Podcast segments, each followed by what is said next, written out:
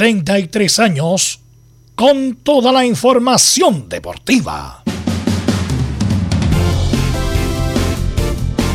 Vivimos el deporte con la pasión de los que saben. Estadio en Portales ya está en el aire con toda la emoción del deporte.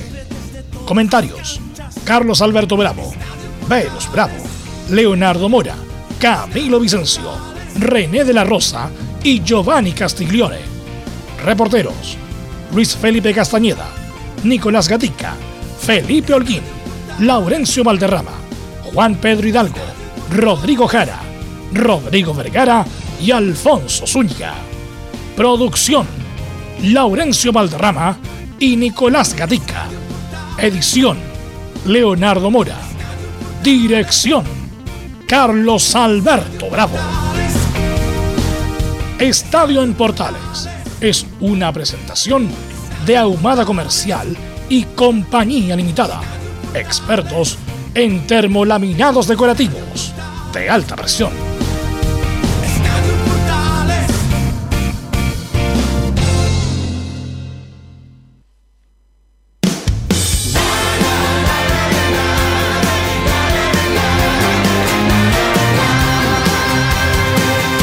Could you be a teenage idol?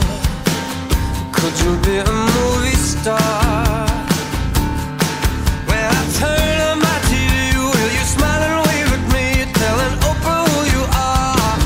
So you want to be a rock star with blue-eyed bunnies in your bed. Mm. Well, remember when you reached that you sold yourself for this. You'll be famous cause you're dead.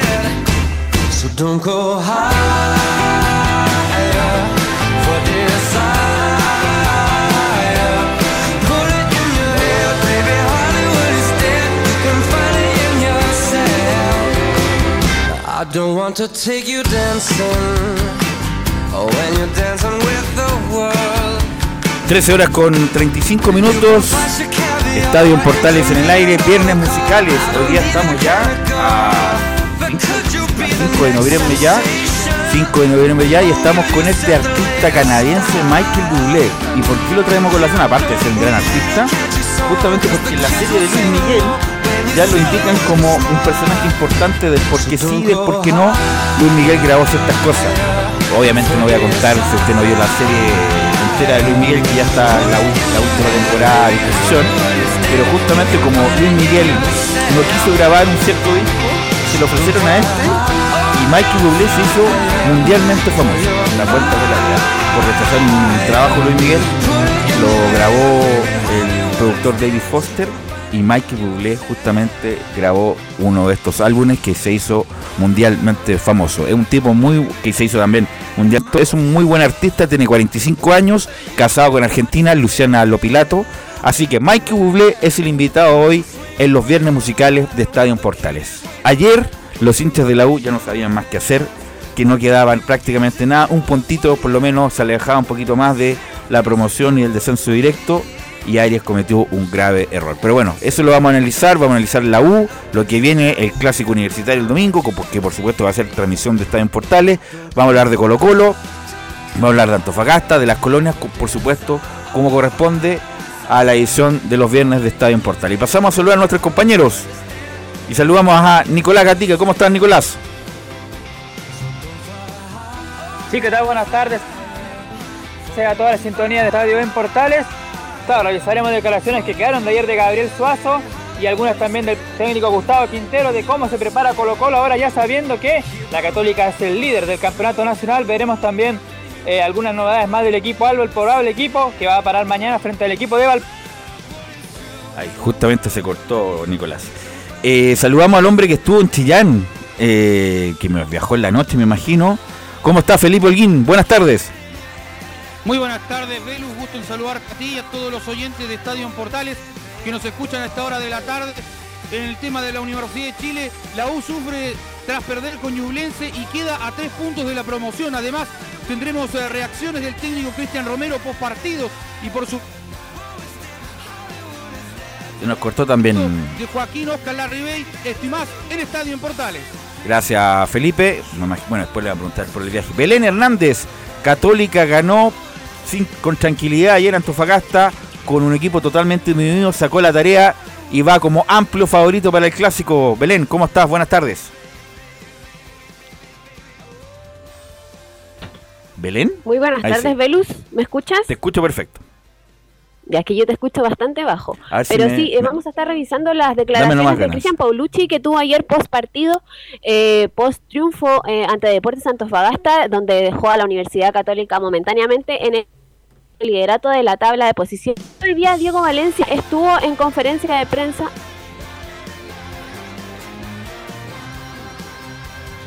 Se nos va Belén también. Se nos va Belén Hernández también. Eh, bueno, saludamos a nuestros a Laurencio, por supuesto, nuestro productor, nuestro multihombre. ¿Cómo está Laurencio? Buenas tardes. ¿Laurencio? Tampoco está. No está ahí. Ya, ok. Eh, no está Laurencio, entonces saludamos a don. Eh, ¿Estará Juan Pedro por ahí? Juan Pedro Hidalgo, ¿cómo estás? Buenas tardes. No, no me escuchan, me dicen Camilo. Ah, ¿Y acá? No. Ya, ya. A ver, Camilo, tú. Velus, ahí me escucho, no sé si... A ver, saluda. Saluda tú. Juan Juan Pedro. Juan Pedro, muy buenas tardes. Hola Camilo, un abrazo tremendo para ti y para toda la gente de Portales. Lamentablemente escuchamos muy bajo a, a Velus, pero a ti perfecto, ¿Y acá? Camilo, ¿Y para hablar de ¿Me deporte. Juan Pedro ahí o no? ¿Velus? Ahí lo escucho perfecto, Velus. Espérate, dame un segundo que me voy a cambiar de micrófono. Ya, damos Juan Pedro entonces con... Ahora sí, Juan Pedro, ¿cómo estás? Buenas tardes. Gusto saludarlos muchachos así, para hablar de Deportes Antofagasta, que entre tanta historia y tanta parafernalia que dijo, que se comentó respecto al caso positivo y que casi iba a llegar con un sub-14 a jugar, terminó jugando con el equipo alternativo. Pero los suplentes del equipo de Deportes Antofagasta, que no estuvieron a la altura de enfrentar a la escuadra católica, y una católica que fue contundente, con equipo solamente con cuatro titulares, le ganó 4-0 a Deportes Antofagasta y se prepara para enfrentar a la Serena. Abrazos de Antofagasta, en un rato más escuchamos al técnico del Ok, ahora sí, Laurencio Valderrama, ¿me escuchas o no? Muy buenas tardes para Ahí sí. Estos viernes musicales tendremos lo que dejó la dolorosa derrota de Palestino por 2 a 1 ante Unión La Calera.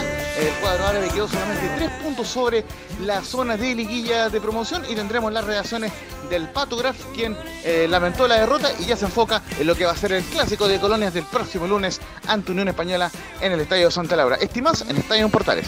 Gracias, Laurencio, muy amable. Saludamos a nuestro comentarista. ¿Cómo estás, Camilo Vicencio? Muy buenas tardes. Hola Velus, muy buenas tardes para ti y para todos los auditores de Estadio en Portales, así en una fecha ya previa al, al clásico y, y con esta con estos resultados que se dieron ya en esta en esta jornada, con la Católica ganando, quedando como puntero en la previa de- del partido de mañana de Colo Colo. Y con la crisis, obviamente, con la crisis de la U, que obviamente lo vamos a, a comentar con amplitud. Por lo mismo, nuestro compañero Nicolás Gatica lee los titulares en la edición del 5 de noviembre de Estadio en Portales. Exactamente, vamos con los titulares de esta jornada de día viernes aquí en Estadio en Portales. Bueno, comenzamos con el fútbol chino donde ya lo comentamos, la Universidad Católica recuperó el liderato del torneo nacional. El elenco cruzado la última vez que estuvo como líder del campeonato fue en la fecha 2 y luego de todo ese tiempo vuelve a estar justamente en el primer puesto del torneo chileno. Además de la fecha 30 que ya se disputó, hay que decir que ya están más o menos los clasificados los torneos internacionales. Por el momento la Libertadores serían UCE y Colo Colo como Chile 1 y 2. Mientras que Audax Italiano y Everton de Viña del Mar serían el Chile 3 y el Chile 4. Mientras en Sudamericana están clasificando La Calera, Unión Española, Antofagasta y Ñublense. Contra algunos datos lamentables para la Universidad de Chile, decir que el cuadro universitario completó nueve partidos sin ganar con un empate y ocho derrotas. Y lo más eh, preocupante es que de estas ocho caídas, las últimas seis son de forma consecutiva, claro. Lo bueno es que la Universidad Católica lleva nueve partidos y perdió solo uno. En la era Paulucha ha ganado 27 de los últimos 30 puntos. Ahora vamos a la parte baja donde Curicó Unido con 31 puntos está en estos momentos en zona de promoción. Mientras Guachipato y Santiago Wander, que cierra la fecha ante Colo Colo el sábado, están por ahora bajando a la primera vez. Primera vez que comienza este viernes a las eh, 16 horas en un partidazo en la parte alta donde Puerto Montt enfrenta a Santiago Morning. Además, el querido Fernández Vial visita en un duelo de penquistas a la U de Conce en el estadio Terroa Rebolledo mañana a las 20.30. Por la parte baja, enfrentan, claro, el Barnechante, Copiapó que está peleando arriba y Cobreloa que visita Santa Cruz, que también pelea por la liguilla de ascenso a primera. Ahora nos vamos a la Chilenos por el Mundo y comenzamos en la cuarta fecha de la Europa League. Por el grupo G, el Betty de Pellegrini sufrió una dolorosa derrota, además con Bravo en la banca perdió 4-0 ante el Leverkusen que aún tiene lesionado a Charles Aranguis. De hecho, el técnico del conjunto alemán dice, no entiendo cómo en la selección chilena creen que Charles Aranguis podría estar para los partidos frente a Paraguay y Ecuador. En el mismo certamen, en el grupo B, el Mónaco que tuvo a Maripán jugando los 90 minutos igualó como local ante el PSB de Holanda sin goles. Mientras en México, Diego Valdés realmente tenía un segundo aire tras su buen partido clasificatorio ante Venezuela.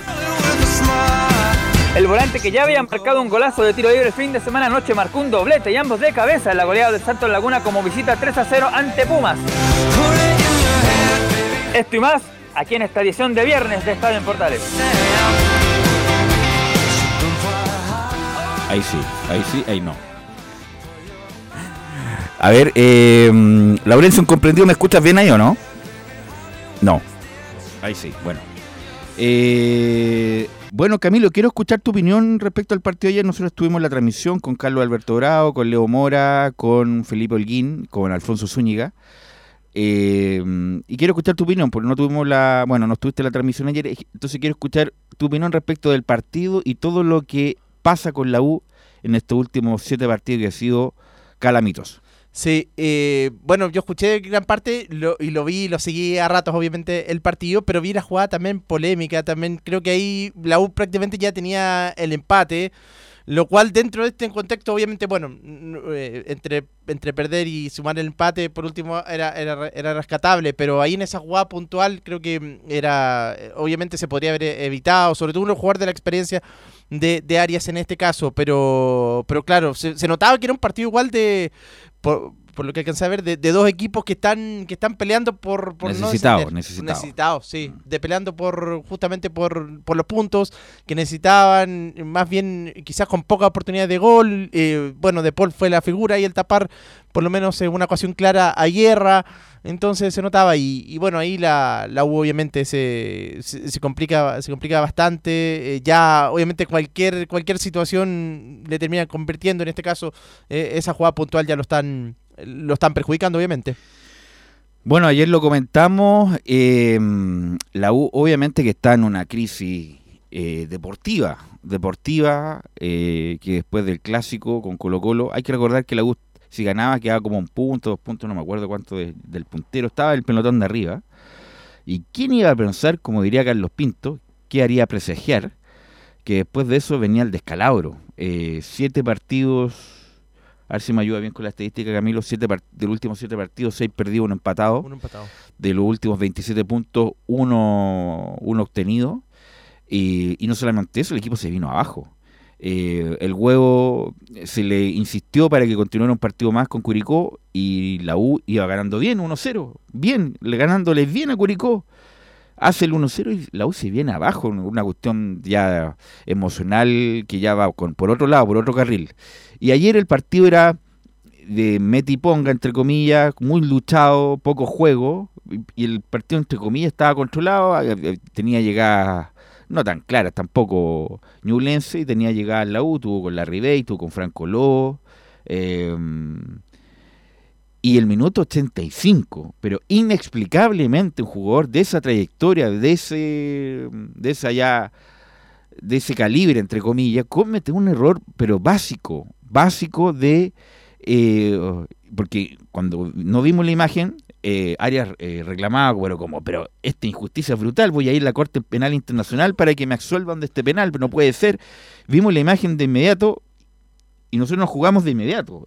Penal, penal clarísimo, una estupidez de marca mayor de área que le priva a la U de un punto. que un- cualquier punto para la U es importante, porque en vez de tres estaría a cuatro puntos. Lo más probable es que la U pierda con Católica, entonces te quedaría todavía exento de la promoción. Pero si llegara a perder y, y Curicó ganar, lo más probable es que la U quede en la promoción. Eh, lo que me llama la atención es que eh, no cambió la figura Romero, siguió jugando con 4-3-3, cuando dicen lo entendido en los manuales que cuando uno está sin confianza hay que arroparse, hay que arroparse y de ahí salir. En cambio la U jugó con un 4-3-3 y en el mediocampo había mucho espacio. Eh, y terminó jugando con el Pito Contreras, que yo no le quiero caer al Pito Contreras, que no tiene nada que ver en esto. Pero el Pito Contreras, como lo dijimos ayer, le cuesta pararla. Le cuesta parar un balón. le cuesta dar un buen pase. Y como es acelerado, siempre está delante de la pelota. Es delante, le queda atrás la pelota. Entonces, hay varias, varias cosas que se pueden hablar de, de la U. Así que qué mejor que nuestro reportero que estuvo ayer en, en Chillán, que se pegó el pique de ida y de vuelta, Felipe Holguín, para que nos cueste el lado de las caras, porque ayer vimos a Uber en, el, en Chillán, estaba Rollero, así que qué mejor que, que Felipe Holguín nos cuente el lado B de lo que pasó ayer en Chillán. Felipe. ¿Qué tal, Velus? Renuevo el saludo para ti para todos los oyentes que nos escuchan a esta hora de la tarde. Claro, en la Universidad de Chile, eh, ah, como lo decías tú, eh, estuvo Luis Rogerio también y, por supuesto, estuvo Cristian Auer eh, en, eh, en el tema de la dirigencia por representando a Azul Azul. Eh, en un costado, para contarles un poquito, se veía ya un, clima bastante hostil porque los hinchas que llegaron eh, a alentar a la Universidad de Chile habrán sido unos 2.500 más o menos por ahí. ya tenían carteles alusivos en contra de la dirigencia de Azul Azul, sobre todo al que apuntaban más a Michael Clark, que se fuera de, de Azul Azul, entre otros eh, cabecillas en este caso del, del esquema este que tiene. Felipe, el ¿cuánto cuadro- lleva Clar en la U? ¿Un mes? Como Un mes. presidente. No lleva nada. Claro, ya, ok. Y de hecho, esos, esos eran algunos de los carteles que le- alusivos a- en contra de la dirigencia Azul Azul. Lo la otra parte también contarles más o menos eh, eh, que en, en respecto al campo de juego eh, sí estaba un poco ahí no estaba muy muy bueno para hacer el fútbol y lo otro lo, lo otro también es que tiene que ver con lo futbolístico. La Universidad de Chile le conté tres eh, o dos llegadas más claras, eh, la única una de Joaquín Larribey y la otra un disparo de media distancia de Mario Sandoval que pegó y la otra de Cañete también. Fueron tres, en definitiva la uno no tuvo tantas llegadas a, la, a la portería de ahí de Nicola Pérez y tampoco lo otro también que también hay que recalcarlo en este caso, el cuadro de la Universidad de Chile no, no mostró muchas eh, diferencias en, en el esquema, de hecho, sobre todo por la banda izquierda lo vi muy muchas veces pas- que lo pasaban en el ida y vuelta ahí a Diego Carrasco. Eh, por ese lado, sobre todo el cuadro chillanejo eh, Velus y también el otro también que hay que mencionar eh, no no estuvo a Joaquín Larribey no le caían balones entonces la uno ¿Felipe? ¿Mm? ¿Me escuchas bien ahí? sí perfecto Ya.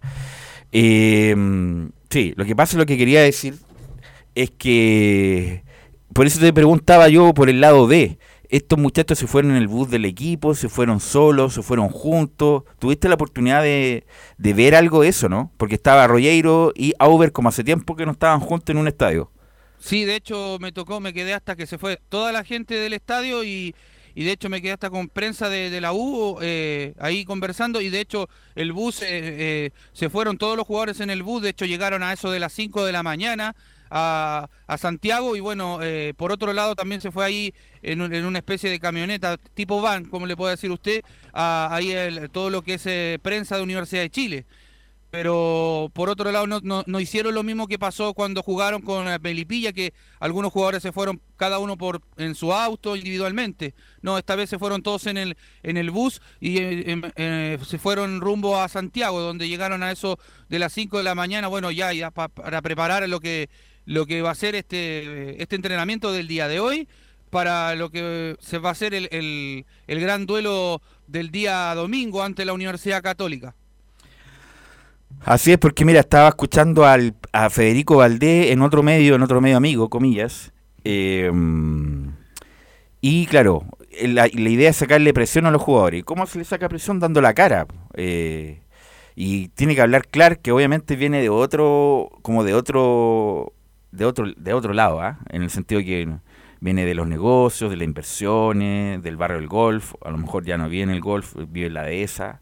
Yo no estoy haciendo juicio de valor respecto a eso, pero hay que dar la cara en estos momentos, que ellos son los responsables, que para que los jugadores, entre comillas, estén más tranquilos. Entonces, lo que exaspera eh, Felipe, eh, independiente de este momento futbolístico, que le pueden echar la culpa, qué sé, qué sé yo, a, a Barrios, que es un discreto jugador que no se entiende cómo llegó la U y cómo está jugando en este momento, que está jugando horrible. Eh, como de, de cómo Simón Contreras, de bueno, independiente de los jugadores.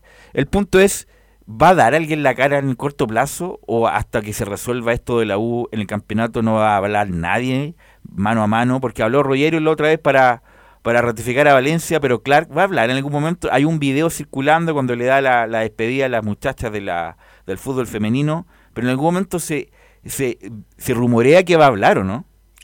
Debiese hablar, yo creo que de mi punto de vista, lo personal, eh, como todo presidente de todo club grande, debiese salir a dar la cara él en este caso, porque él es la cara visible, el que representa la entidad de la Universidad de Chile, creo yo que ahí es donde la U está fallando un poco en el tema dirigencial, porque no ha, no ha podido, no, no han mostrado ningún interés. Eh, usted lo decía eh, al respecto que le daba esa arenga al fútbol femenino, a las mujeres, para, para ir a esta Copa Libertadores, pero no pasa lo mismo con el fútbol, en este caso masculino, en este caso donde debiese hablar, salir a... Porque ya habló Luis Rogerio, como lo decía usted, y, al respecto, el cuadro de la Universidad de Chile no con, eso no, no, ha mostrado ninguna, ninguna variante, no, no muestra algo diferente y, sigue cayendo en lo mismo. De hecho, no lo que mismo pasaba, por lo menos en otro, eh, cuando estaba en otros procesos en la Universidad de Chile, hablaban eh, Federico Valdés, Jurasek, entre otros, pero hasta Navarrete hablaba, pero... No, pero por eso te digo, no hay ningún rumor de que hable a, corto plazo, es el punto, que no, no, hay, no, hay incidente.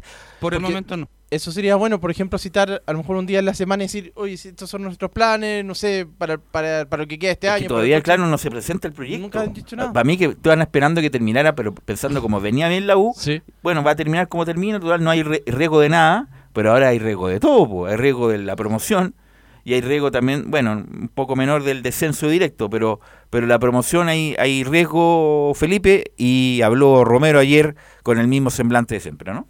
Sí, habló tranquilo con el tema del positivismo, de la fe. Bueno, todo eso, pasemos a escuchar la primera declaración acá en la primera de Chile, donde habla el relojito Romero y dice, yo tengo que tener una actitud positiva.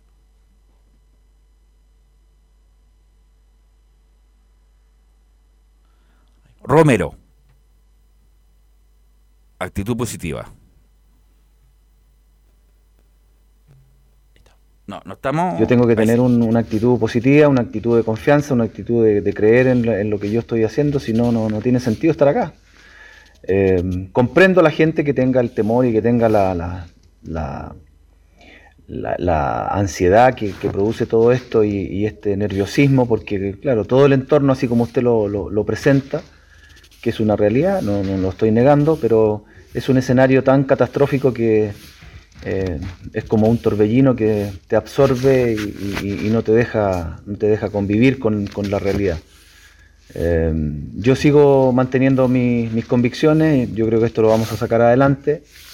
Eh, a veces cuesta más de lo, de lo normal.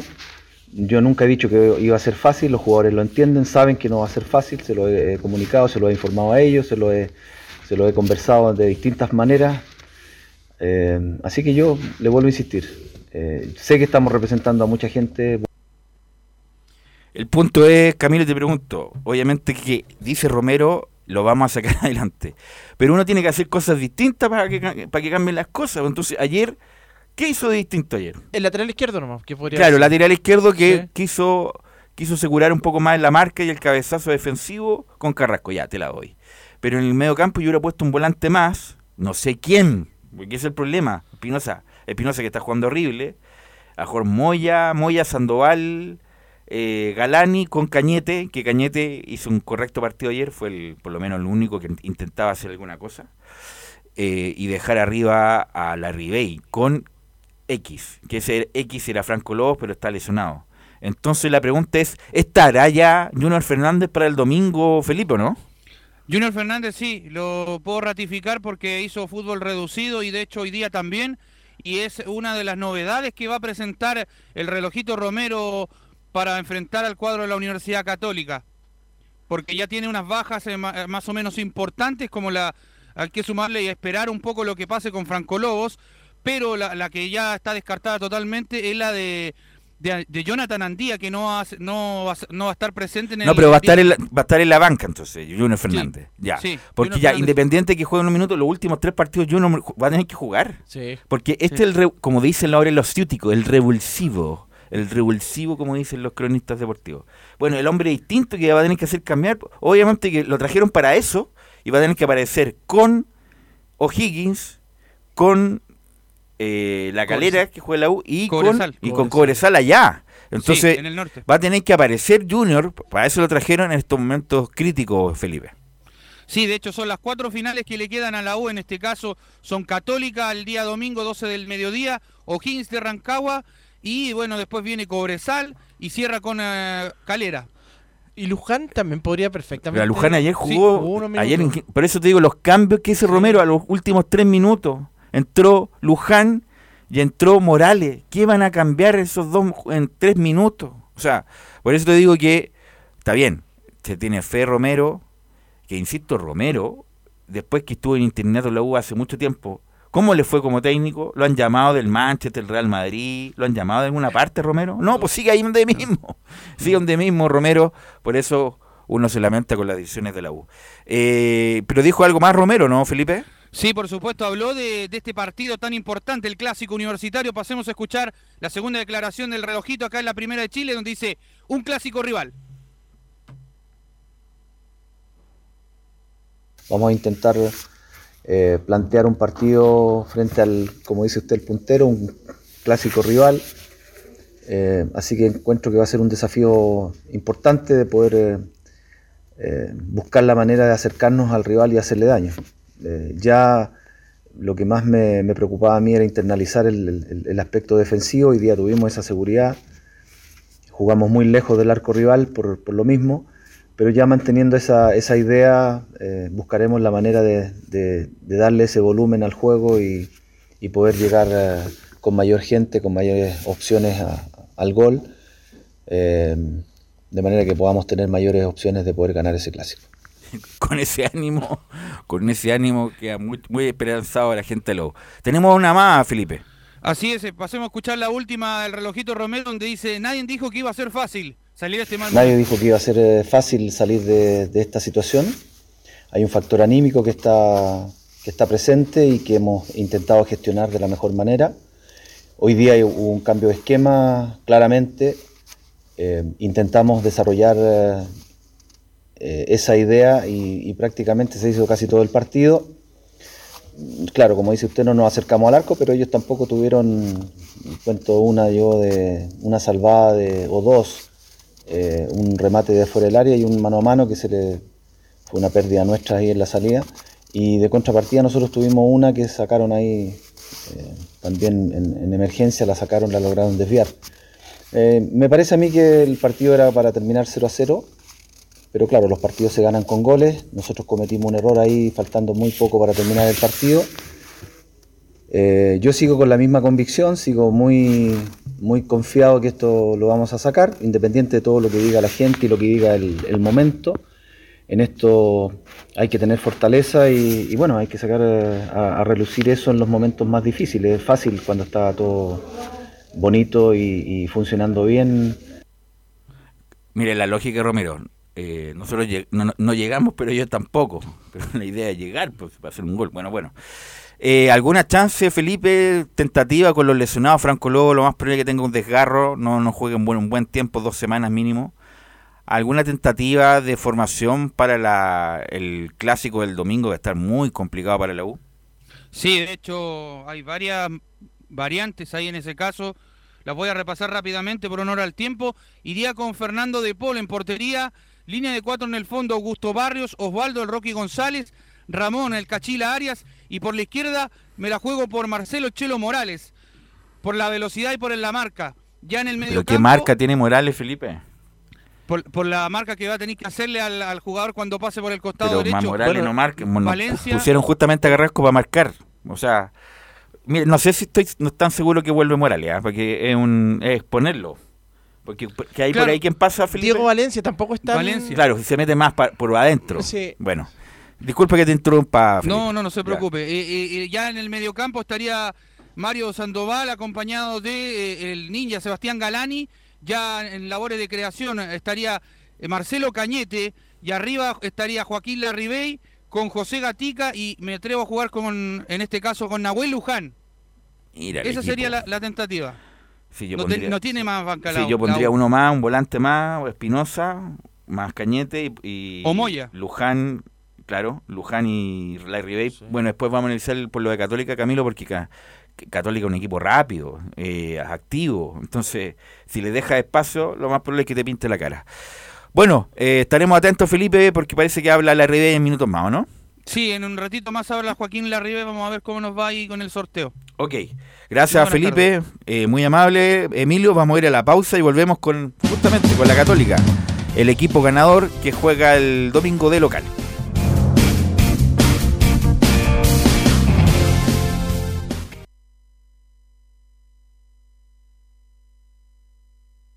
Radio Portales le indica la hora. Las 2 de la tarde, 4 minutos. ¿Quieres tener lo mejor y sin pagar de más? Las mejores series de televisión, los mejores eventos deportivos, equipo transportable, películas y series 24/7. Transforma tu TV a Smart TV. Llama al 973-718989. Twitter arroba panchops. Visita www.radiosport.cl, el sitio web de la Deportiva de Chile. Programas, noticias, entrevistas y reportajes, podcast, radio online y mucho más. Todo lo que pasa en todos los deportes lo encuentras en www.radiosport.cl. La Deportiva de Chile en Internet. Porque lo bueno puede ser aún mejor. Prepárate a conocer la evolución de la Primera de Chile. Bienvenido a Portales Digital. Ingresa ya a www.radioportales.cl y descubre nuestra señal en vivo en audio y video. Además del tradicional 1180m. Mantente al día con las últimas informaciones de Chile y el mundo e interactúa con nosotros a través de nuestras redes sociales en Facebook, Twitter e Instagram. Recuerda www.radioportales.cl La nueva multiplataforma de la Primera de Chile ahora es aún mejor. Termolaminados de León, tecnología alemana de última generación. Casa Matriz, Avenida La Serena, 776 Recoleta. Foro 22 622 56 76. Termolaminados de León. Desde todo Chile. Desde todo Chile. Y para todo Chile. Y para todo Chile. Portales Digital está en todas partes. www.radioportales.cl Entre marco grande y marco chico, media vuelta y vuelta completa. Escuchas Estadio en Portales en su edición central. La primera de Chile, uniendo al país de norte a sur.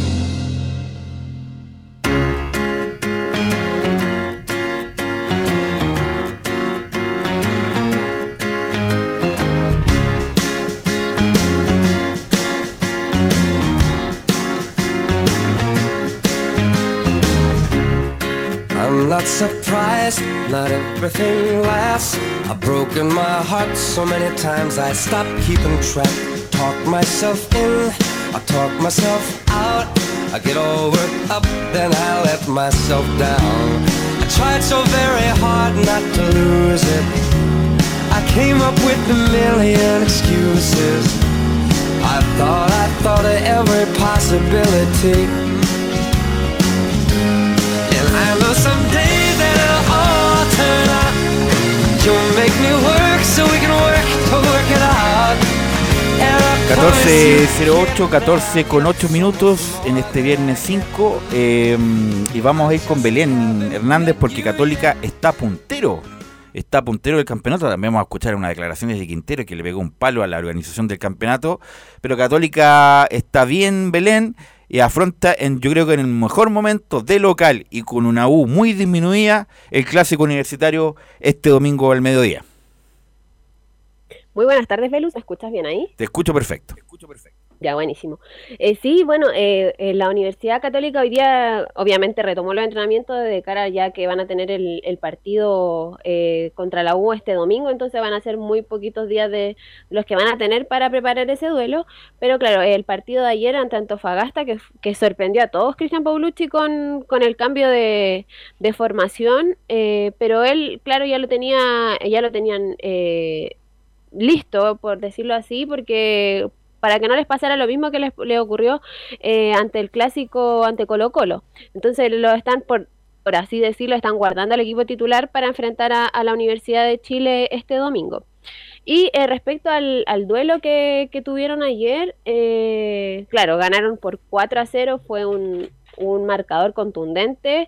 Eh, ya en el segundo tiempo, en, en el minuto 58, eh, Cristian Polucci comenzó a, a ingresar a, lo, a, los que acostumbra ser titulares en, en el equipo cruzado y ya ahí eh, prácticamente anuló al, al cuadro Puma, eh, dejándolo sin opciones y ya cerrando el marcador con un 4 a 0 a favor de, del equipo cruzado.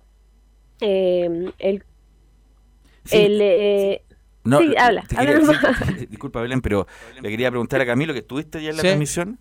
eh, dio pelea, o entre comillas, fue parejo los primeros minutos del primer tiempo. Después Católica fue, bueno, con el gol de Valencia. Era, era cosa de tiempo, ¿no? Esa es la, esa es el- esa es la observación. Sí, absolutamente. Eh, en el primer tiempo con pocas llegadas, eso sí, de la, de la Católica, el gol y después otra más al final de Valver Huerta. Y después, los primeros minutos del segundo tiempo, Antofagasta también tuvo una reacción ahí con Soper, eh, el jugador que, que- que intentó más. Pero después la Católica ya con el segundo gol ya se derrumbó a Antofagasta y ahí fue, fue absolutamente toda la Católica. Belén. Eh, claro.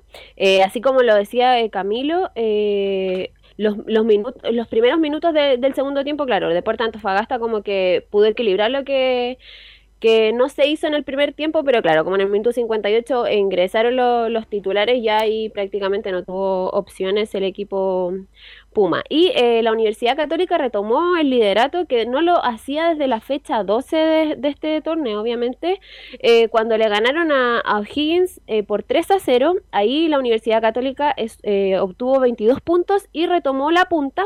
Pero claro, en, en la fecha 13 perdieron justamente con, con los Pumas, con Deportes Antofagasta y en el Calvo y Bascuñán por 3 a 2 y eh, la Universidad Católica ya eh, se dio la cima de, este torneo.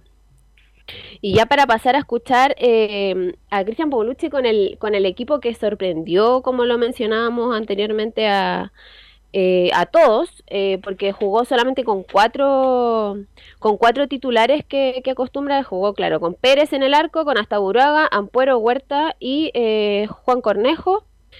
En, el medio jugó con Leiva, Agüed y Fuentes y en delantera con Valencia, San Pedri y Orellana. Y eh, para esto es, eh, Cristian Polucci se refirió al, al cambio que tuvo en el equipo. En la cuña 02, vamos a, en la declaración 02 vamos a pasar a escuchar a Cristian Polucci donde menciona que fue un partido duro.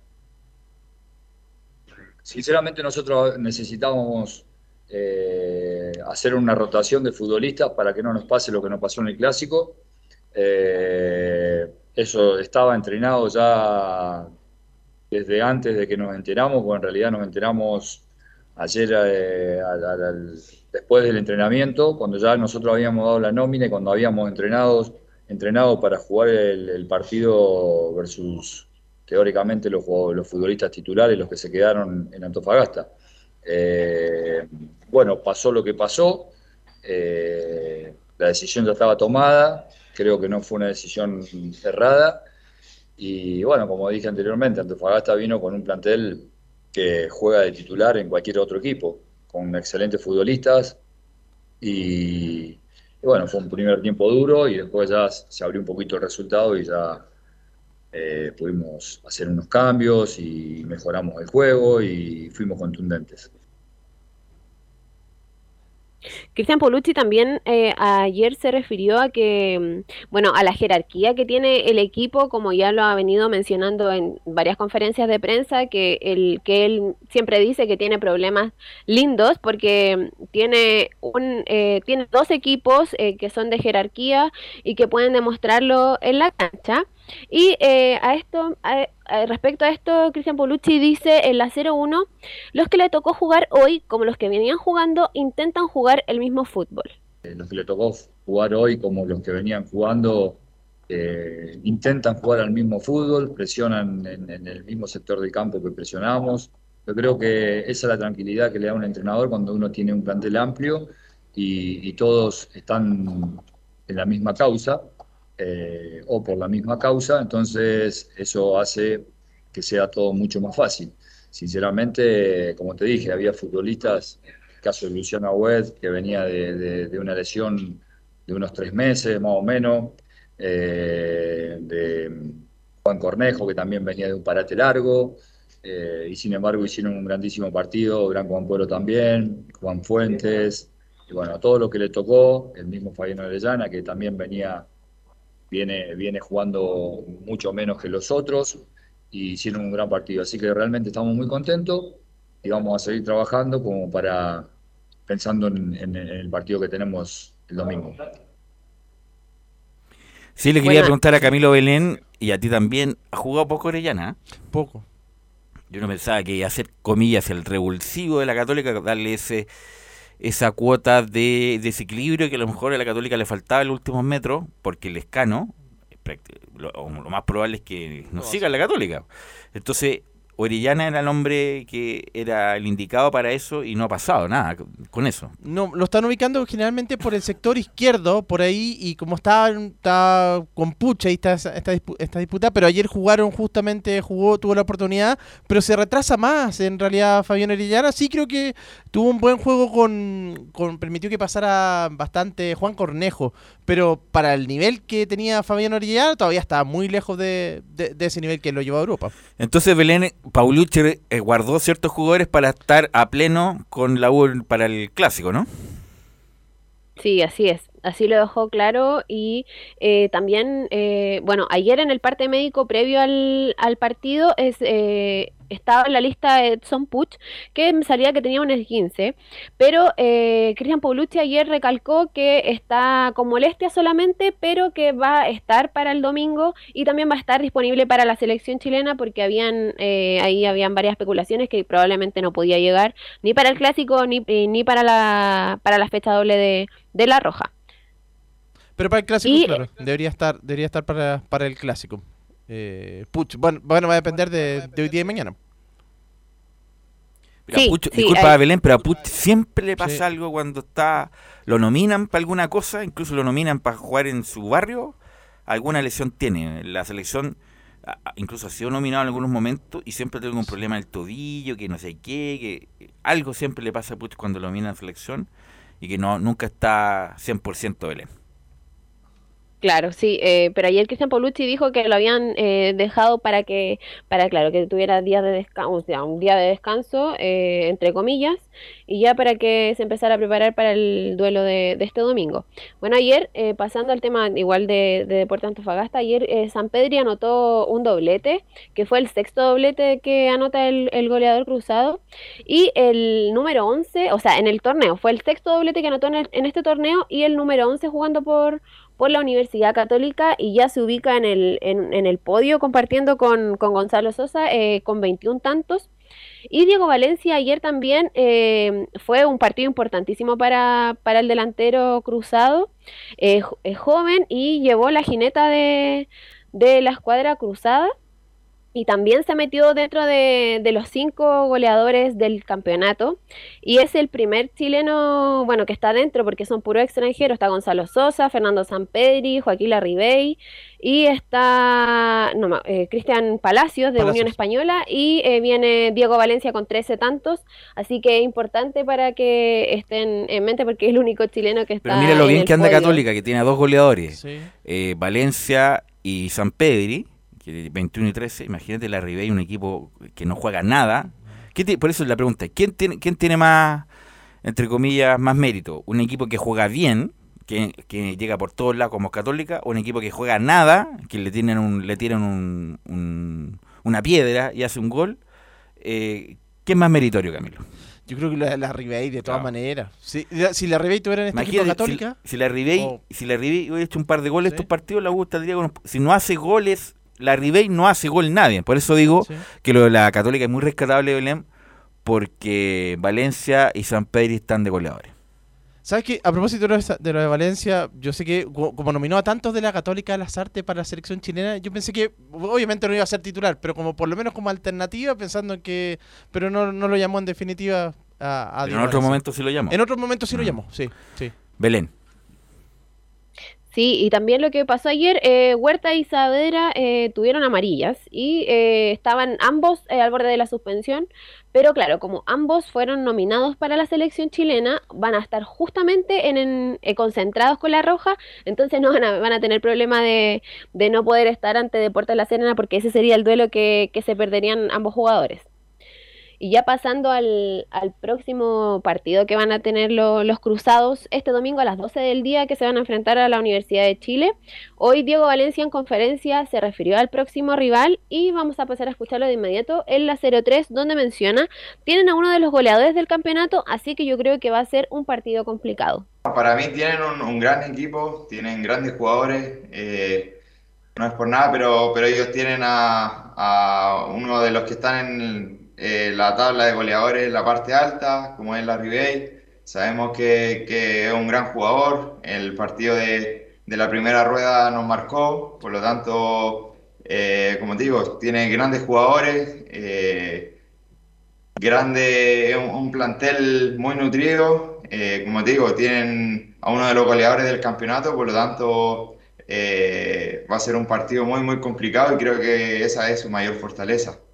La pregunta es, Camilo y Belén, eh, bueno, sabemos con que estamos jugando con protocolos COVID eh, y que obviamente si hay contagiados y tienen plantel para suplir, bueno, juega con lo que hay. Pero ya todos están hablando que se desvirtuó, que se está desvirtuando esto de ayer Colo Colo jugó el otro día con, con, con niños, Niños. prácticamente con niños, eh, con Audax y perdió. Y ayer Antofagasta, después vamos a hablar con Juan Pedro por Antofagasta, también jugó con equipo mixto. Entonces la pregunta es, ¿se desvirtúa esto? Eh, ¿Da lo mismo si sale campeón? Porque ya como se perdió la noción del profesionalismo. Yo creo que se desvirtúa, eh, se desvirtúa igual pensando, claro, porque a Colo Colo justamente le tocó con, con estos jóvenes, de, eran de 17, 16 años incluso, eh, así que sí, igual hay un, se desvirtúa pensando en esto, pero ya está de- designado así por los protocolos. po, los- Así es, así que muchos están llorando justamente que como Sí. ya se desvirtuó porque se está jugando cualquier cosa menos los que tienen que jugar Belén Hernández. Y refiriéndonos al tema, a lo que había dicho eh, Diego Valencia en las declaraciones, el, el último partido que jugó la Universidad Católica eh, con la Universidad de Chile, que fue en el Estadio El Teniente, la fecha 14 de este campeonato, eh, justamente Joaquín Larribey marcó un doblete y eh, uno de, San Pedro y los goleadores de ambos equipos se hicieron presentes eh, en ese duelo donde, claro, los, los azules se quedaron con, con ese partido que fue el último, el último clásico universitario que se ha jugado. Y ahora se va a disputar el 193 o 194, si no me equivoco. Ahí sí Camilo me puede corregir porque no estoy 100% segura si es el 193 o el 94, 193. pero uno de los dos. es. 193. Ya. Perfecto, entonces eh, vamos a pasar a escuchar de inmediato la, la cuarta declaración de, o sea, la segunda declaración de, de Diego Valencia, ¿les parece? Sí. La 04, vamos, eh, donde se refiere, le preguntaron eh, por el difícil momento que, que está pasando la Universidad de Chile, pero claro, como ya lo dijo anteriormente, eh, él siente que, claro, que, son partidos diferentes, que los clásicos se afrontan de distinta manera, no como, como todo el campeonato. Eh, claro, la Universidad de Chile viene con nueve derrotas al hilo, pero él siente que, que los, los partidos son diferentes en los clásicos y se ven distintos. En eh, la 04 menciona, claro, los par- son partidos completamente aparte. Con respecto al clásico, creo que son partidos completamente aparte. Eh, estos últimos años eh, no necesariamente han estado los clubes peleando uno arriba, otro abajo, pero siempre ha sido clásico muy, muy peleado, muy, muy duro. Por lo tanto, estoy seguro que, que este no, no va a ser la excepción. O sea, va a ser un clásico muy, muy complicado. Estaremos con nuestra gente, así que nuestro objetivo es poder sacar adelante este partido que va a ser durísimo en el partido de la ida eh, que se jugó en Rancagua era completamente distinto en los momentos porque la Católica llegaba con Poyet, con dudas eh, absolutamente en el juego y la U justo creo que venían en alza en ese Venía en alza, justamente. Y fue sin duda el triunfo más relevante de la área Valencia, ganar la Católica. Esos primeros minutos fueron favorables a Católica, después como la, que la U se asentó, Franco Lobo hizo un buen partido, me acuerdo. Y con justamente con lo que hace tiempo no se le veía a la U, con mucha, mm, diría yo, eh, ¿cómo decirlo? Eh, no me gusta esa palabra de garra, pero con mucha actitud, lo ganó la U, más que fútbol. Y justamente es lo que se le perdió después de haber perdido el clásico con Colo Colo Belén. Sí, recordar que para este domingo eh, solamente están permitidos los hinchas cruzados, por lo tanto eh, no van a haber hinchas azules obviamente. Y eh, lo- lo- eh, los árbitros, salieron ya los árbitros para oficialmente que van a dirigir este, este duelo. Y el árbitro principal va a ser Julio Bascuñán. El asistente número uno va a ser Cristian eh, Chiman. El asistente dos, Juan Serrano. El cuarto árbitro va a ser Cristian Droguet. En el bar va a estar Roberto Tobar. Y en el asistente bar va a ser José Retamal. Repiten un clásico Bascuñán porque ya estuvo en el Católica Colo Colo hace dos semanas también. Claro. Así es. ¿Algo más, Belén? La formación tentativa. Bueno, la formación eh, es la ya la que ha disputado anteriormente con Sebastián Pérez en el arco, con José Pedro Fuensalida, eh, Germán Lanaro, Valver Huerta y Alfonso Parot en el medio, Marcelino Núñez, eh, Ignacio Saavedra y, y, Felipe Gutiérrez. y Felipe Gutiérrez, gracias Camilo. Y en la línea de tres iría Diego Valencia, Fernando Sampedri y Edson Puch. Ok, gracias Belén. Estaremos nosotros desde las 11 de la mañana. Sí. Aquí mismo estaremos para el partido entre... ¿Usted va allá o va allá? Ac- Ah, ya, también, ok. Gracias Belén, muy amable. Buenas tardes. Y vamos con la otra cara de Antofagasta que tuvo que jugar con lo que tenía, lo que tenía disponible, Juan Pedro Hidalgo. No sé si es la mejor cara, Belu, eso es, lo- es el gran problema. Sí, tiene razón, no es la mejor cara, pero bueno, yo, yo como soy amable, digo la mejor cara, pues, Pedro. Sí. Bueno, una derrota contundente de Deporte Antofagasta, luego, como lo decía en, el, en la presentación, respecto a, a todo el revuelo que hubo con este caso positivo y los contactos estrechos, donde se hablaba que se iba a jugar con juveniles, que se iba a buscar la alternativa de poder potenciar, también su- además de sumar al- los minutos juveniles que Deporte Antofagasta está en deuda y que se esperaba que iba a ser un equipo diferente a lo que al final propuso Deporte Antofagasta.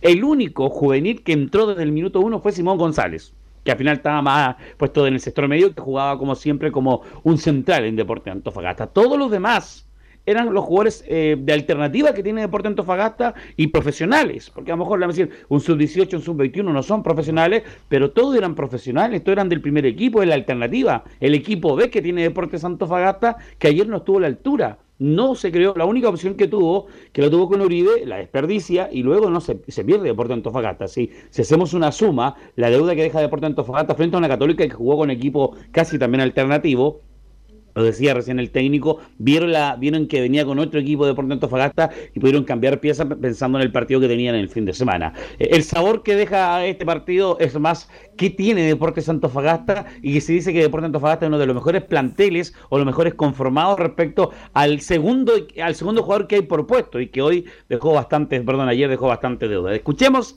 al técnico de Deportes Antofagasta eh, que se refiere indudablemente a lo que es este compromiso respecto al audio 1 de la derrota dolorosa y hay que seguir y luchar, dice el técnico del CDA. Cualquier derrota es, es dolorosa, eh, pero hay, quedan pocos días para el siguiente partido, hay que dar vuelta a la página rápido. eh, para poder preparar el partido que viene, necesitamos poder hacer un análisis de, de eh, que vamos a contar y después ir seleccionando y seleccionando las formas que- desde la parte estratégica y desde la parte operacional del juego.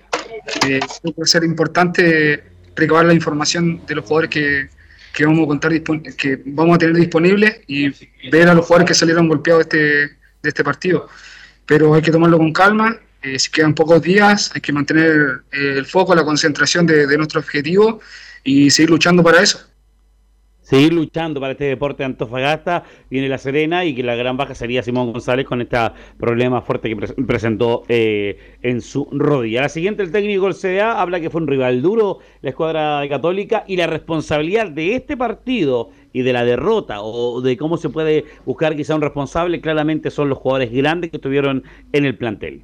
Hizo un, un gran esfuerzo con, con los jugadores que pudieron participar, con, con un rival duro, un rival de jerarquía. Creo que los muchachos hicieron un gran sacrificio, un gran sacrificio. Eh, creo que el primer tiempo de nosotros, más allá del gol de ellos, eh, estaba siendo correcto, sin tener una referencia de, de área. Creo que tuvimos ciertas asociaciones que, que quizás las podríamos haber terminado mejor. Está Por el tema de los juveniles, eh, creo que la responsabilidad de estos encuentros con la jerarquía del rival la tienen que tomar los jugadores grandes. Eh, y eso. Los jugadores grandes tienen que asumir esta responsabilidad, cosa que ayer en realidad claramente no, no estuvo así ese trabajo. La última que vamos a escuchar habla de estas cosas pasan respecto al tema de los contagios y evaluar a los jugadores, que es lo que estaba también diciendo el técnico de Deporte de Antofagasta. El tema del virus y la pandemia es así. Más que uno se pueda cuidar todo lo que quiera, eh, uno no sabe dónde se puede contagiar y, y- y estas cosas pasan. Ahora, nosotros tenemos un gran cuerpo médico que se encarga de la situación que estamos viviendo. Estamos teniendo un buen control de, lo- de los jugadores que están en contacto estrecho. Y, y la situación del, partido que viene, como lo repetí anteriormente, eh, vamos a evaluar la situación de los jugadores que, que vamos a tener para poder contar con ellos y de ahí preparar y entrenar la forma que le vamos a dar al- al partido. Próximo partido de Deporte Antofagasta va a ser La Serena, desde el regional Calvio Bascuñán, con merma todavía con lo que es el equipo titular y que va a ser una complicada, un rival difícil La Serena que quiere indudablemente seguir con lo que es la suma de ganar con Ivo Baza. Y algo destacar mañana de Deporte Antofagasta dentro de lo, de lo bueno, se podría decir, eh, Velus, es que eh, hicieron minutos, que a pesar que ya habían algunos hecho minutos, estuvo, bueno, Simón González lo decíamos, estuvo también Cristian Díaz y Sebastián Ballesteros, quien hicieron minutos en Deportes Antofagasta, eso ayuda también para lo que es los minutos sub-21, que Deportes Antofagasta aún está con la deuda. Trabajo que tiene que hacer el CA y algo importante también Velo decir, ¿ah? Eh, que como que el técnico se molestó porque le preguntaron indudablemente respecto a la responsabilidad si Deportes Antofagasta tiene o no tiene eh, el segundo equipo, el- este equipo B o el equipo alternativo que tiene, eh, definitivamente no estuvo a la altura y eso como que él creyó, entendió, hizo entender de que a lo mejor nadie ve el trabajo que hay, pero la sensación que dejó en el campo de juego fue que eh, de verdad que hay que mucho que trabajar en este deporte Santofagasta Belu para lo que viene ya para la próxima. Sí, yo creo que no hay que reprocharle mucho. Si era difícil el partido con los titulares y con todas las bajas, eh, era más difícil todavía. Entonces, este muchacho ha hecho una buena campaña, tiene Antofagasta en Copa Sudamericana, eh, quedan cuatro fechas, por lo tanto, cuando termine el campeonato se evaluará. Pero yo creo que no, no es tan reprochable lo que pasó ayer, porque obviamente se, se distorsionó el partido, pues, Juan Pedro. Y, igual Sí. dentro de todo, eh, disculpa Juan Sí. Pedro, tiene, Dale. tenía jugadores que podrían ser competitivos. Estaba Iván Ledesma, que hace un par de, de- de años fue... Era Está Jason Flores, Jason no, se tenía. O sea, dentro de todo, claro, pero obviamente el plantel suplente. Pero ojo con, con Titi Ledesma, ha estado bastante bajo Sí. en Deportes Antofagasta. Lamentablemente eh, falleció su mamá este año y creo que eso parece que afectó bastante eh, el tema de, de Iván Titi Ledesma y ver si continúa o no continúa en Deportes Antofagasta. Un detalle de Rebeco que todavía está un técnico muy de recién titulado del INAF. Un detalle respecto a eso, porque ocupa, nota, muchos, sí, ocupa muchos términos técnicos que le enseñaron como recién salido de, del, del instituto. ¿ah? Como que salió del examen y le quedó dando vuelta los términos, más o menos. Exacto, y se nota mucho respecto de cuando, cuando hay ese detalle, Velus. Ok, gracias Juan Pedro, muy amable, que tengas buena jornada. Igual, buen abrazo, buen fin de semana. Nos encontramos el lunes 17.30 en vivo desde el Regional Deportes Antofagasta La Serena. Perfecto, gracias Juan Pedro, vamos a ir a la pausa Emilio volvemos con Colo Colo y las declaraciones incendiarias de Quintero.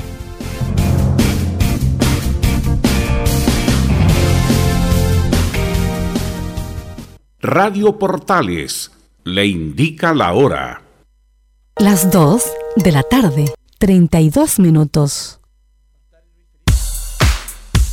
Ahora más que nunca, quédate en casa y disfruta de algo rico sin pagar de más. Somos de la casa, una delicia al paladar. Conoce nuestra variedad de waffles, sándwiches, empanadas de horno y mucho más. Contáctanos vía WhatsApp al más 569 5018 3008. Atendemos todas las tarjetas de crédito y red compra. Infórmate más en nuestras redes sociales, en Instagram y Facebook. Recuerda, somos de la casa, una delicia al paladar. Durante esta emergencia sanitaria, realicemos actividades junto a nuestros niños, niñas y adolescentes. Intentemos solucionar los problemas con diálogo y conversando sobre las emociones que surgen estos días. Que ellos confíen en sus padres o adultos cuidadores puede evitar el consumo de alcohol y otras drogas. Si necesitas ayuda, ingresa a senda.gov.cl o llama al 1412. Senda, Ministerio del Interior, Gobierno de Chile. Visita www.radiosport.cl, el sitio web de la Deportiva de Chile. Programas, noticias, entrevistas y reportajes, podcast, radio online y mucho más. Todo lo que pasa en todos los deportes lo encuentras en www.radiosport.cl. La Deportiva de Chile en Internet.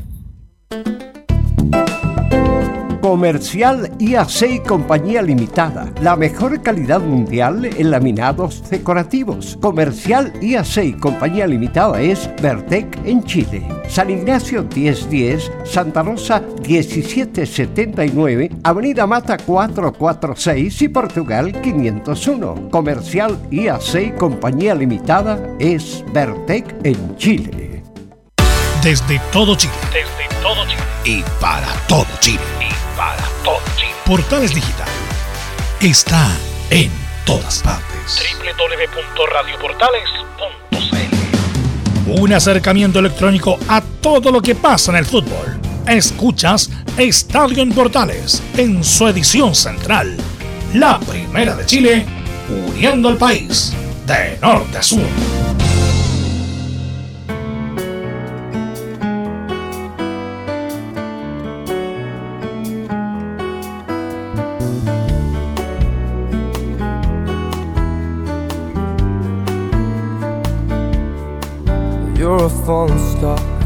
You're the getaway car. You're the line in the sand when I go too far. You're the swimming pool on an August day. And you're the perfect thing to say. And you play it cold, but it's kinda cute. Oh, when you 14 con smile at me, 35 ya. Y le quiero preguntar a Camilo, ¿le gusta Michael Bublé? Sí, sí, un artista. Sí, sí. Un tipo como que es transversal, ¿eh? le gusta a todo el mundo. Bueno, vamos con Nicolás Gatica, porque Quintero se lanzó con declaraciones duras, Nicolás Gatica, el día de hoy.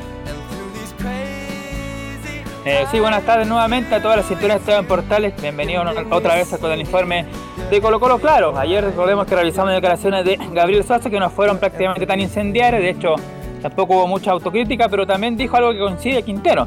Que tuvieron un poco de mala suerte, de que el virus se puede contagiar en cualquier parte, más allá de que uno se pueda cuidar con todo, pero igual uno un pequeño descuido y justamente cae eh, enfermo con esta con este virus. Eso fue un poco más democrático ayer eh, Gabriel Soso, que igual fueron bast- respuestas bastante largas, pero claro, no, no lanzó ninguna advertencia, ninguna, ninguna crítica. No, pues yo te pregunto por Quintero- retrato. De hecho, el propio Soso dice que no es injusto. Te pregunto por Quintero que, bueno, ya están ya están enviados esos audios eh, de Quintero. pues, y Quintero fue muy duro hoy, hoy con lo que con lo que pasó entre Audax y Colo Colo, lo que pasó ayer con Católica de Antofagasta.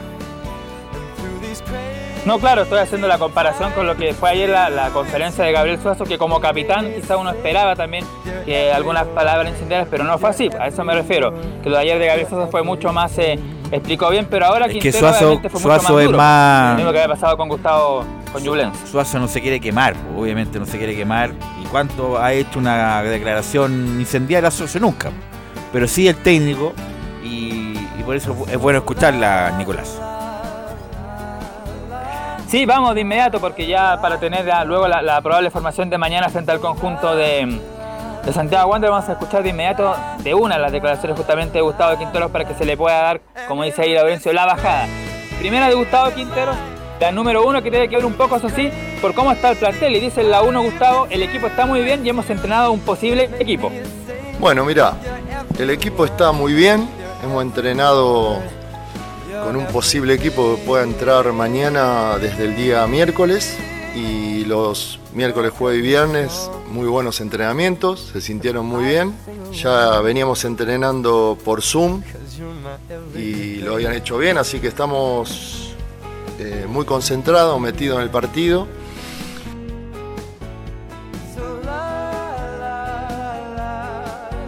Bueno, esto entonces lo que tiene que ver con la parte, digamos, futbolística. Ya está, como decía Quintero, entrenando del día miércoles con plantel prácticamente completo. De hecho, ayer se incorporó César Fuente, que fue el, principal eh, contagiado. De hecho, de ahí, de, ahí partió esto y después vinieron los demás contactos, por supuesto. Y, y ya está todo el contingente, además de los jugadores que estuvieron en el partido frente a Audax. Pero ahora sí, ya va a pasar a escuchar la parte un poco más eh, dura del técnico Gustavo Quintero sobre lo que tiene que ver con el partido frente a Audax también y la condición que enfrentó Colo Colo ese partido, dice la segunda Quinteros, no pudimos competir con nuestro plantel, otra vez nos parece injusto, dice. Y con respecto a lo demás, por supuesto que estamos, digamos, con un poco de, de angustia, porque no pudimos competir con, con nuestro plantel profesional, digamos, en su mayoría. Otra vez, es la segunda vez que nos pasa, entonces en ese caso nos parece injusto porque no hubo justicia deportiva, ¿no es cierto? Cuando se va a definir un torneo y vos tenés una temporada de trabajo, de, esfuerzo, de concentraciones, de partidos, de viajes, de, de un montón de cosas y bueno, llega un momento que cuando sentís que sos perjudicado por no poder jugar con todo el plantel, eh, o por jugar solamente con chicos, en, su mayoría, por segunda vez, sentís un poco de bronca, un poco de que no, no, hay justicia, pero eso ya quedó atrás, ahora tenemos que pensar en los cinco partidos que tenemos, que son cinco finales, y tratar de ganar los cinco. Es que es verdad, para sentirse ahí los eh, se podría sentir perjudicado, pero eh, es por la situación, porque los, los, protocolos no se respetaron, no sé. Ahí... Claro, Colo Colo hizo mucho para estar contagiado, sí, hay que decir que no, no, se cumplieron los protocolos, pero siempre todos se hacen las víctimas, todos, todos quieren sacar partido, llevar agua para su molino, Colo Colo uno de ellos, Católica también, todos, todos quieren sacar eh, ventaja, y bueno, Colo Colo, el que no llora no mama, y, y, está haciendo eso Nicolás Gatica. Y lamentablemente así son los protocolos. Tú viste, está funcionando, si lo llamo a la carrera política, por ejemplo, también está Lo de Boric, los dejó, los dejó una semana sí. prácticamente fuera. Estamos a dos semanas de la elección que es, es, es clave sí. y los dejó out prácticamente a todos los candidatos que tenían programas de televisión, debate, gira y todo lo demás, los dejó a todos tirados Nicolás Gatica. Si llegamos a escuchar la tercera declaración del técnico Gustavo Quinteros, lo que tiene que ver un poco lo que de los contactos estrechos, lo que decía un poquito, por ejemplo, se sintieron perjudicados porque en el partido frente a la U o varios, todo el plantel que compartió ahí con ese jugador eh, tuvieron que ir a cuarentena y no pudieron jugar el partido en Teñoblense, ahora igual, pese a que también tenían mascarilla, pero de igual manera hacer contacto estrecho de este jugador que dio positivo. Eh, también nuevamente mandan a todo el plantel a contacto estrecho, lo mismo que después en el partido ante Audi. Aquí justamente en la 3 dice Gustavo Quintero sobre este tema, tuvimos la mayor cantidad de contactos estrechos y eso no le pasó a ninguno, dice. Bueno, Colo Colo no es el equipo que más contagio tuvo en la temporada, pero sí muchísimo más contacto estrecho.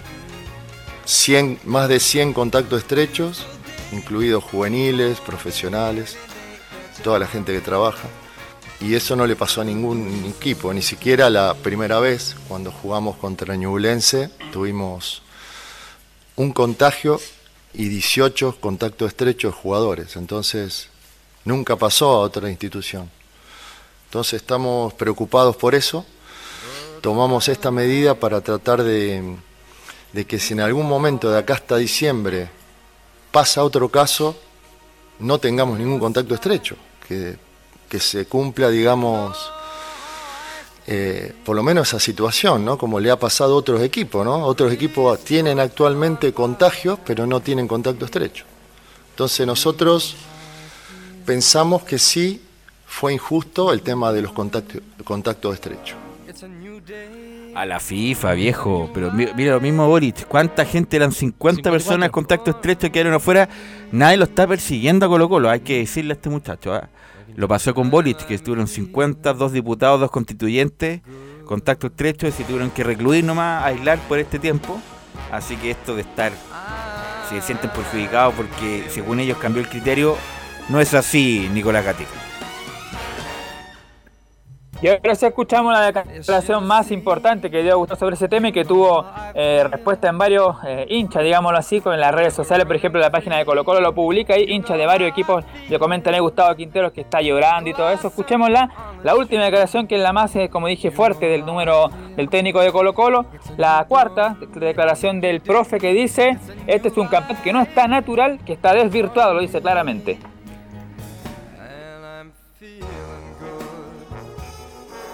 La última, la 4, que llegó hace poco, la de eh, Gustavo Quinteros. Bueno, cuando la tengamos ahí me avisan por interno, muchachos, cuando la, si tenemos la de Quintero. Ahí está. Ahí sí. natural, está. Que puede suceder, puede suceder que a lo mejor que el campeón sea un equipo que tenga suerte con los contactos estrechos, que, o que le toque jugar contra equipos que tienen muchos contactos estrechos, o, o que no haya sufrido esas cosas, y no tal vez el mejor equipo, ¿no? Entonces, ahí se desvirtúa. Y no solamente en la parte alta, sino en la parte baja también. Porque vos podés tener lamentablemente algún contagio como existe en el país, como existe en el mundo. Y, y si tuviste la suerte de no tener contacto estrecho, bueno, está todo bien. Pero si te meten más de 100 o, o 20, ¿cómo haces? es difícil competir de esa manera, ¿no? Entonces, por eso en ese, en ese sentido, y es una opinión mía, yo creo que no se deberían haber jugado esos partidos donde hay mucha ventaja deportiva o hay ventaja deportiva.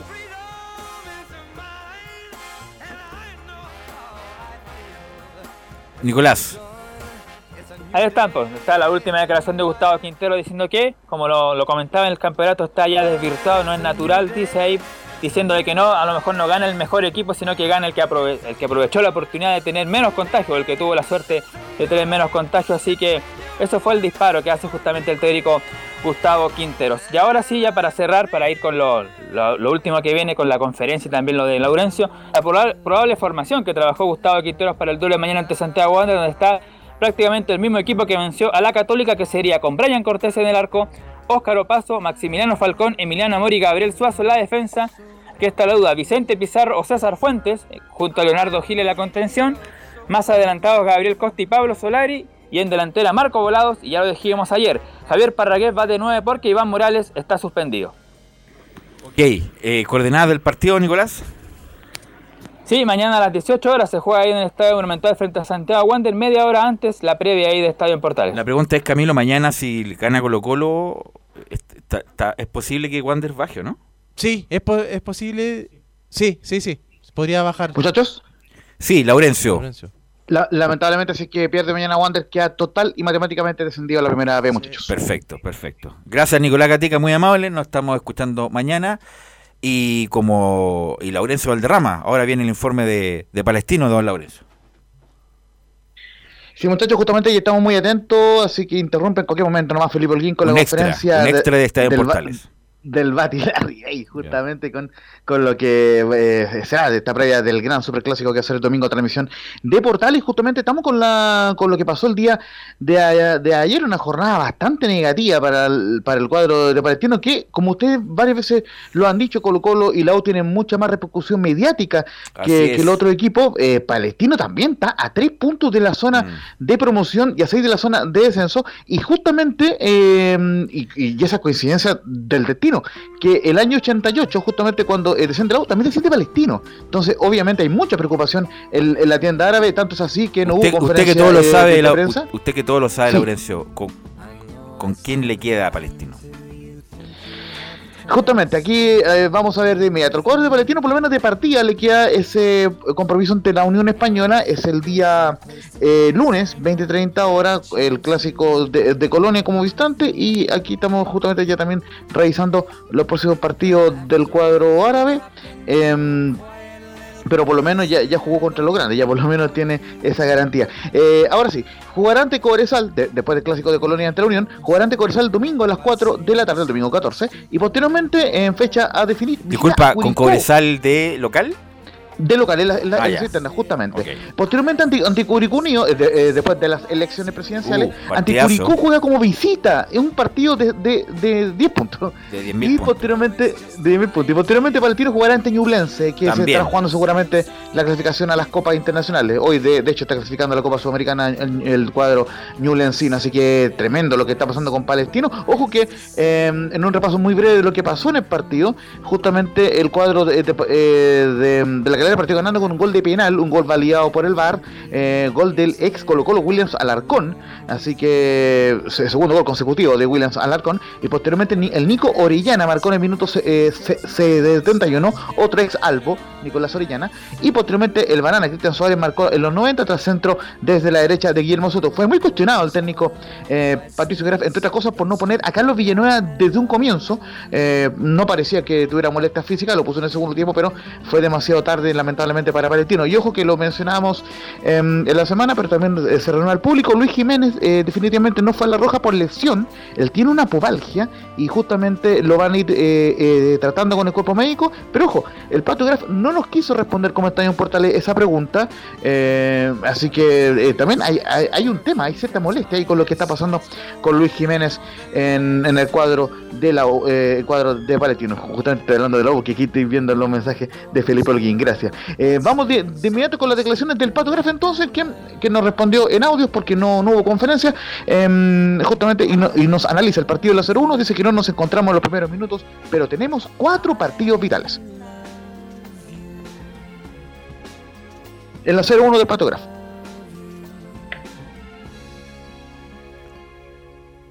Bueno, eh, ya, ya eh, vamos a ir con las declaraciones del Pato Graf, justamente el técnico... Oye, la, de- la campaña de- del Patograph ha sido ahí nomás. ¿eh? Bueno, tuvo, Ha sido ahí nomás. tuvo- mira, tuvo el, el- como el salvadía de ganar la labura en el último minuto, que uno pensaba que ya, bueno, ahora no, no nos consolidamos, pero la campaña de Palestino, bueno, justamente como bien dices tú, como no tiene la repercusión de la U y de otros equipos que están ahí luchando por la permanencia, pero lo de Palestino ha sido malo, muy malo desde todo el campeonato. Incluso a- a- recuerda que Palestino era uno de los sindicados para pelear el campeonato y aún así está peleando en la permanencia. Ahí están entonces las declaraciones del Pato Graf, donde decía, tal como anunciaba Laurencio, que no se encontraban en los primeros minutos, pero tienen cuatro partidos vitales y deben corregir.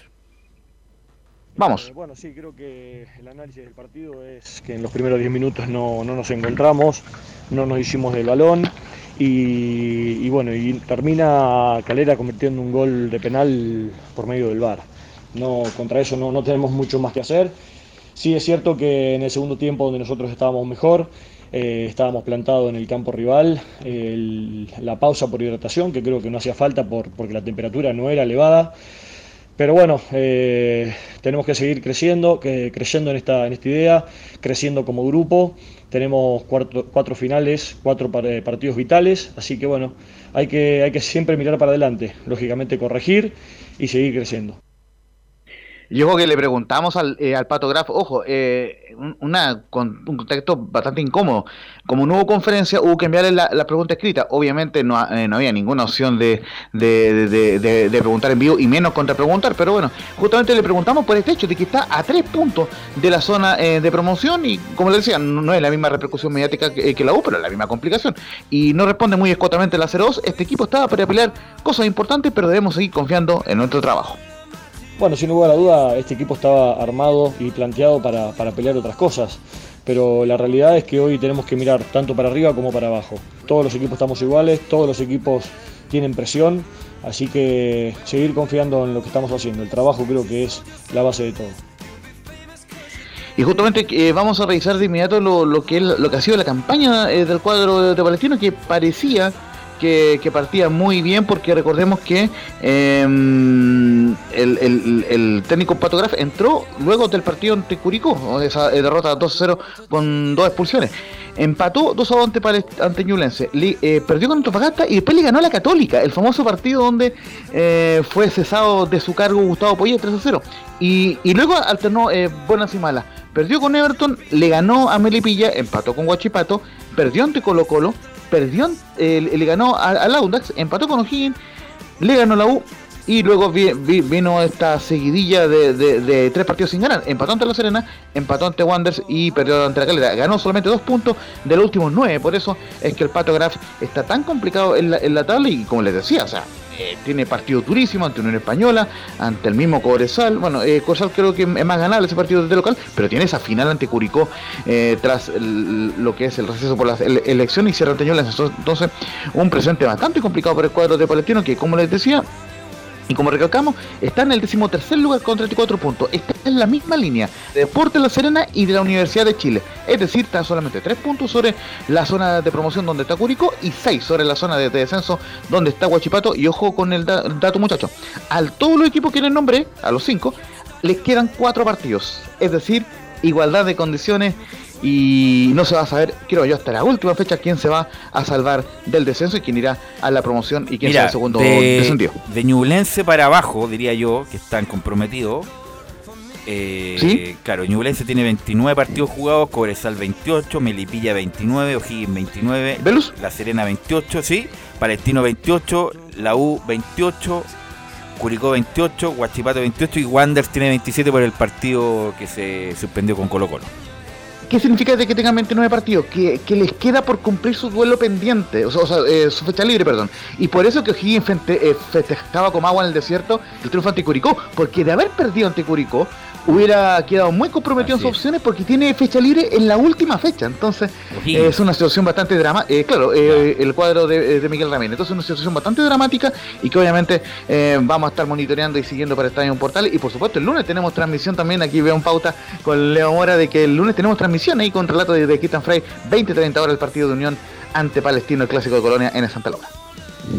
Mira, y como es muy importante lo que viene, ¿te parece si analizamos la, la fecha que viene, eh, Laurencio, que es la 32 segunda?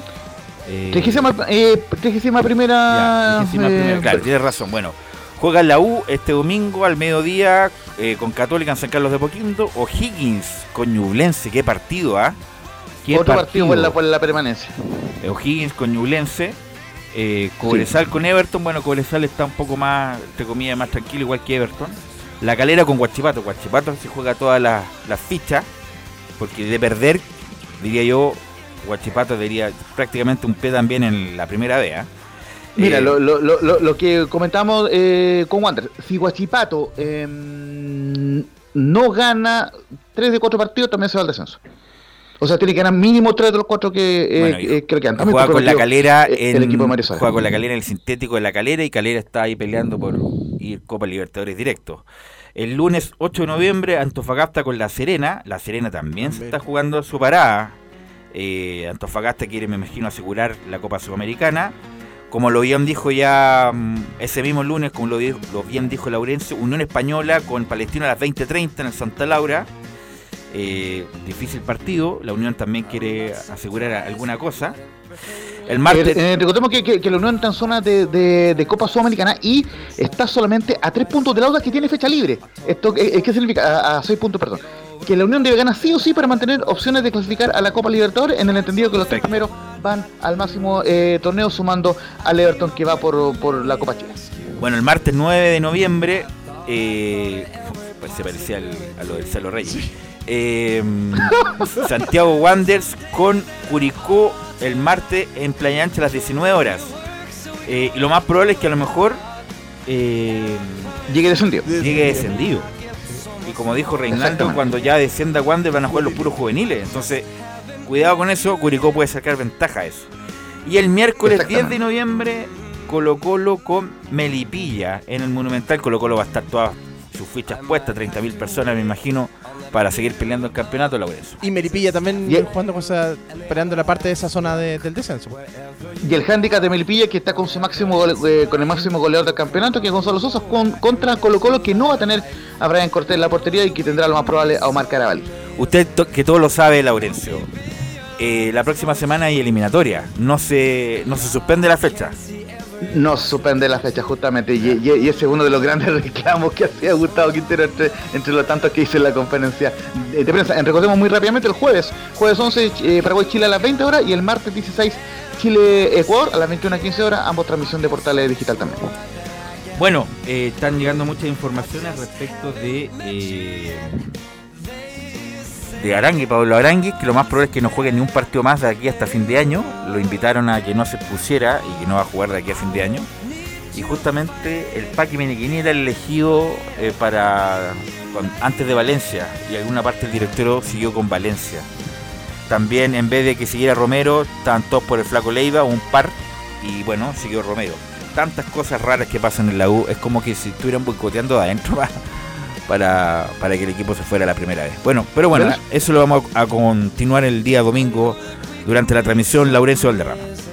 Sí, justamente una, una última in- eh, información nos, está comentando Emilio se lo agradecemos por interno, que todavía no parte la conferencia de prensa de la U, así que bueno, eh, justamente la vamos a, eh, eh, a tener en, en las próximas ediciones tanto de Estadio Portales como de, y sobre todo del Portaleando, que se viene más tarde con Emilio Freisa también. Ok, ¿algo más, Camilo? No, atento a la transmisión del fin de semana, el, el domingo, mañana con Colo Colo y después el domingo con la Católica. Así es, estaremos desde el, bueno, Colo Colo mañana, por supuesto, y el domingo, sí, Y, y solo comentarte una cosa que, que por tiempo, por pauta, eh, no pudo ir hoy. Bueno, eh, para la, la próxima semana eh, tenemos que tener una entrevista con el presidente eh, de, de Deportes Valdía y con, con Ah. Freisa. Y lo otro, eh, Ben Brereton dio una declaración bastante interesante en, en TNT Sports, en, en el canal oficial, así que obviamente la, la iremos repasando en la previa de las clasificatorias la próxima semana. Ok, y como decía yo, a contar de las 11 de la mañana el del domingo, por supuesto, transmisión especial del clásico universitario entre Católica y la U. Gracias, Emilio, por la puesta en el aire.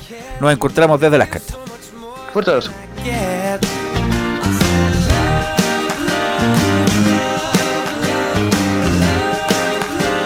I just haven't met you yet.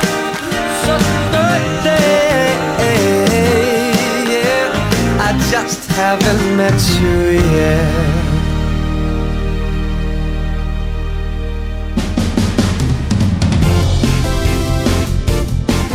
Fueron 90 minutos con toda la información deportiva. Vivimos el deporte con la pasión de los que saben. Estadio en Portales fue una presentación de Ahumada Comercial y Compañía Limitada. Expertos en termolaminados decorativos de alta presión.